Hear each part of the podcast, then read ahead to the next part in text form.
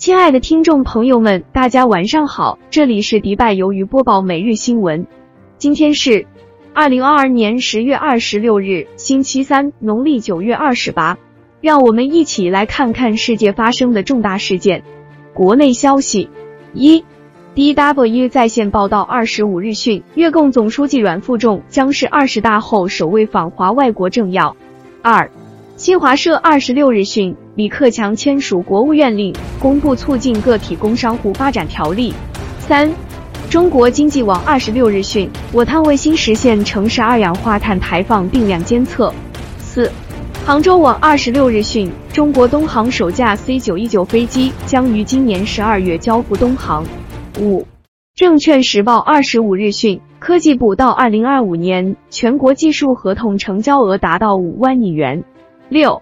联合早报二十六日讯，中国国考报名首日突破十六万人，同比谈百分之六十八点七二。七，科技日报二十五日讯，环球最新江西省长江江豚保护中心奠基，系全国唯一部省共建长江江豚保护基地。八，中国日报二十六日讯，法国巴黎股市 CAC 四零股指涨。一百一十九点一九点，涨幅一点九四百分，号报六千二百五十点五五点。九，中国新闻网二十六日讯，俄罗斯通知美国即将举行年度军演，美方将对此密切关注。十，新京报二十五日讯，日本出现三十年来最大规模涨价潮，明年还将继续涨。